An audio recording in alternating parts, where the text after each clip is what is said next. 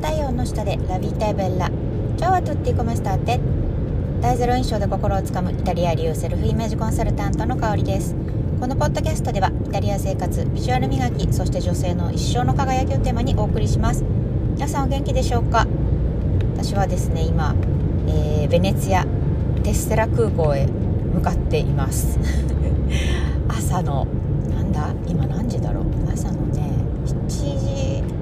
半ぐらいかな、ております今週だけ日本に行くという 弾丸の、えー、旅になるわけなんですけど、うん、でもあの短かろうがあのなんだろうが日本に行けるってことはやっぱりすごい嬉しいし、うん、あのね、こういろんな方にお会いできるのがやっぱりこう私にとってのエネルギーの元になってるので、はい、とっても楽しみにしています。えっと今日のテーマなんですけど今日あのこれからね飛行機乗るからちょっといろいろ考えてて、うん、あとはなんかサロンメンバーさんとかとこう話をしてた時にね改めてちょっと自分で言葉を、まあ、整理したというか考えてみたんですけど、えー、テーマは、えー、海外一人旅のすすめはなぜするなぜ進めるのかみたいなテーマですね。でいきたいと思います、うん、あの何でしょう。私もあの海外に18年いるのでうんとでしかもヨーロッパって地続きじゃないですか。だから結構あのなんだろうな日本からどこかに旅行っていうよりもあのその違う国がすごく身近になったんですよね。だからあの飛行機乗ってその違う国に行くってことがすごくこう抵抗感がもう全然ない。本当にの東京大阪間ぐらいの感覚なんですよ、でもねそれ最初からそうだったかっていうと全然そんなことなくて。うん。あの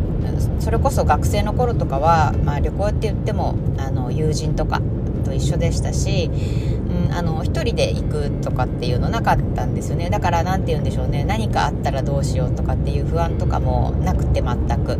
そうだから大学の友達とは本当にイタリア行ったりニューヨーク行ったり結構いろいろ行ったんですよね。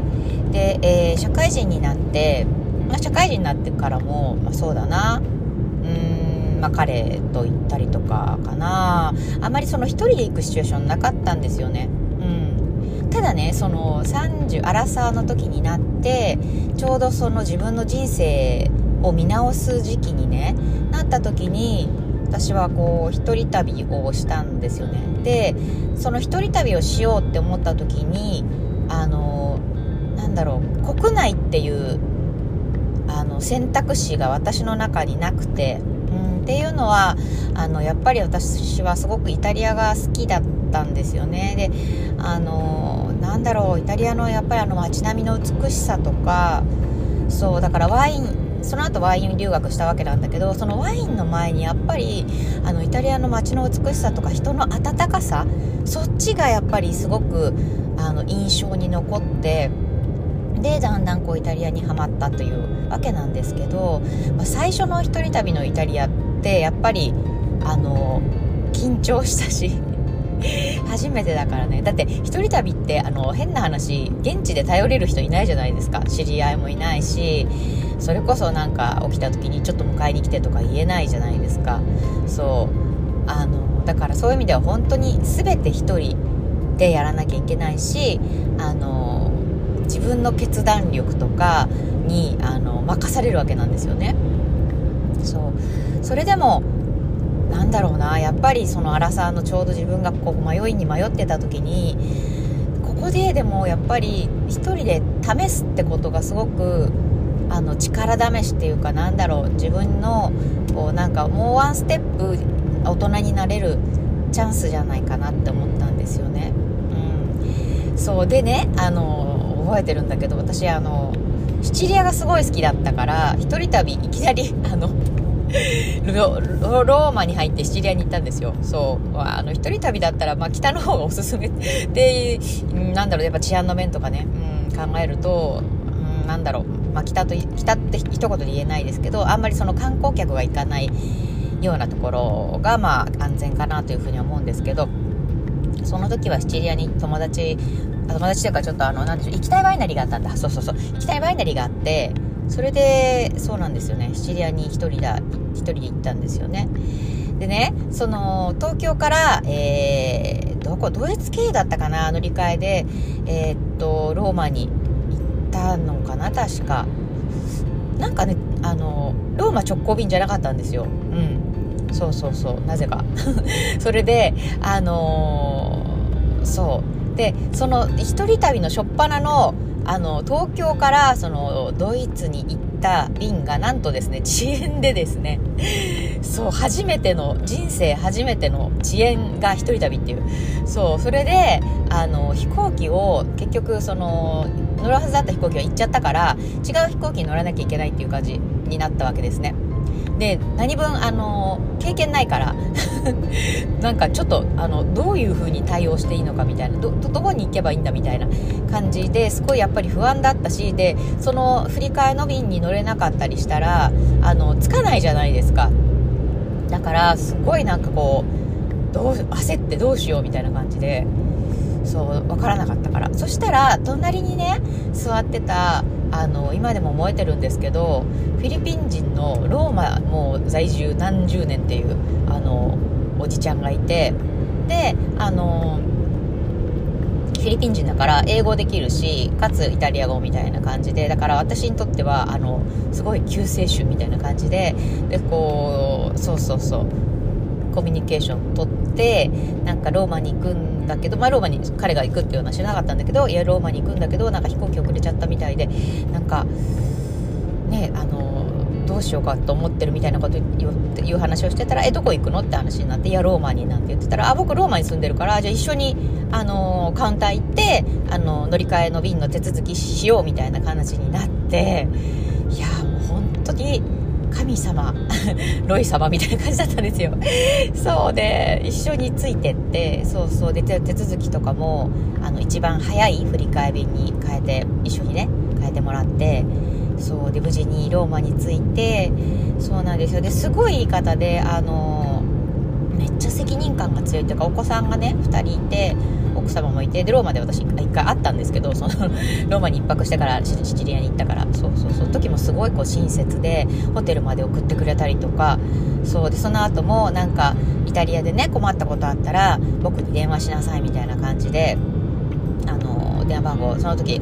あの携帯メッセージとかなかったから。そうそうそう。電話番号教えてくれて。で、まあ、ローマで別れたんですよね。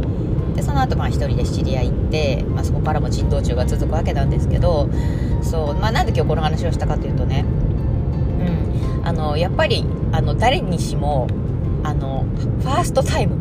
初めてってあるんですよね。もうもちろん私もそうだった。だから本当にその一番最初の時はめっちゃ緊張するし何右も左も分かんないし大の大人がですよ私だって。その時もバラサーだったから。そうで結構ドキドキだったんだけどでもあの経験があったからなんかそういうあ世の中にはなんか日本人ってやっぱり親切って言われてるからねどうなっちゃうかなっていうのがちょっとあったんだけどでもそうやって飛行機の中で親切な人に出会えたりとかなんかそういう違う国の人とコミュニケーション取れたりっていうのがね、うん、やっぱりすごく自分にとってはあの少しずつだけど成長させてくれた経験になったなって思います。であのー、そうやっぱりね日本にいるともう日本での生活があのー、本当にそれがスタンダードになっちゃうんですよね、うん、だからあのー、変わりたいと思っても本当に何でしょうねこう急にあ私ちょっとすごい成長してるかもっていう何て言うのかな。あの成長感というか何ったらいいの？日本語で。あの、うん、分からないと思うんですよね。そんなにあの明確には。でもね海外に行ったらほら全部自分の責任だから全部自分の責任だし全部自分で決めなきゃいけないし誰かに自分の人生決めてもらうってことできないじゃないですか。そうだからねそこがやっぱり私がそのなんだろうな変わりたいって言ってる女性にその海外を進める理由なんですよ、えてそのなんだろうな助けを求められない助けを求められないって言ったらなんかちょっと恐ろしいような聞こえ方かもしれないけどでもなんだろうだからうんそう自分に甘えが出せない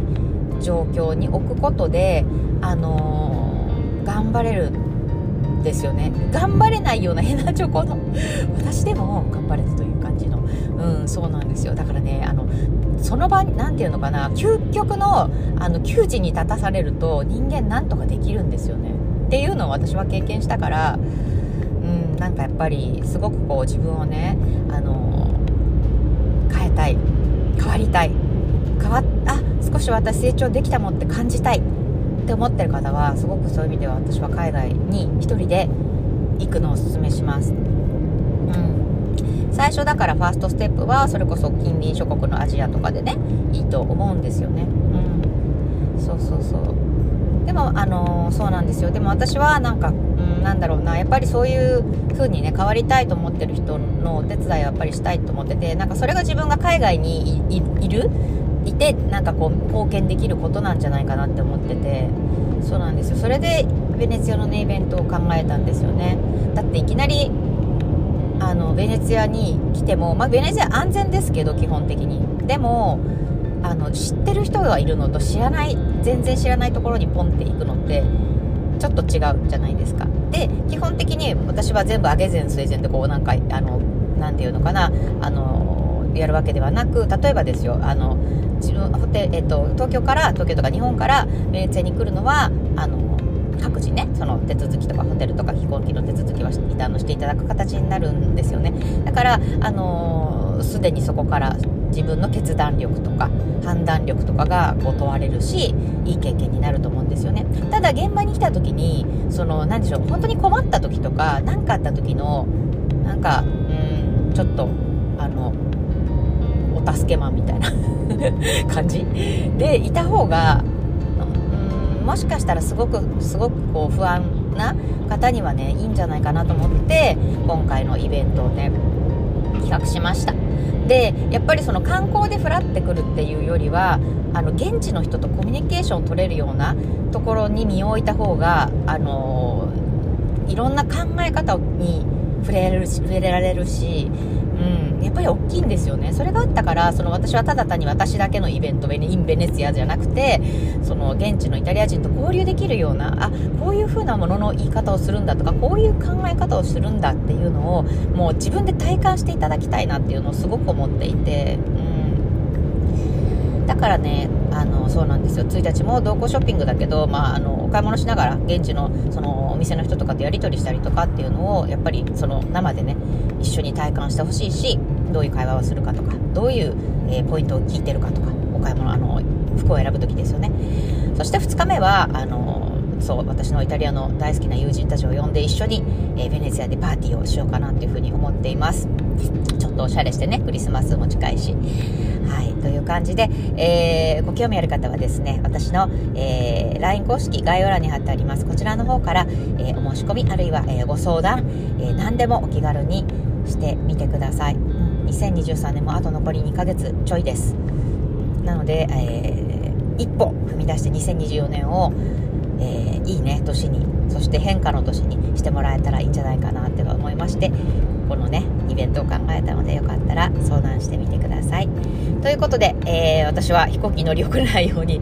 頑張って、えー、乗って東京に向かいたいと思います。今回はですね、えー、ウィーン経由かなそうあのいまいち覚えてないんだけど。そう、えー、確かそんな感じだったと思います。はい。またね、えー、東京着いたらポッドキャスト撮りたいなというふうに思ってます。それでは、えー、日本で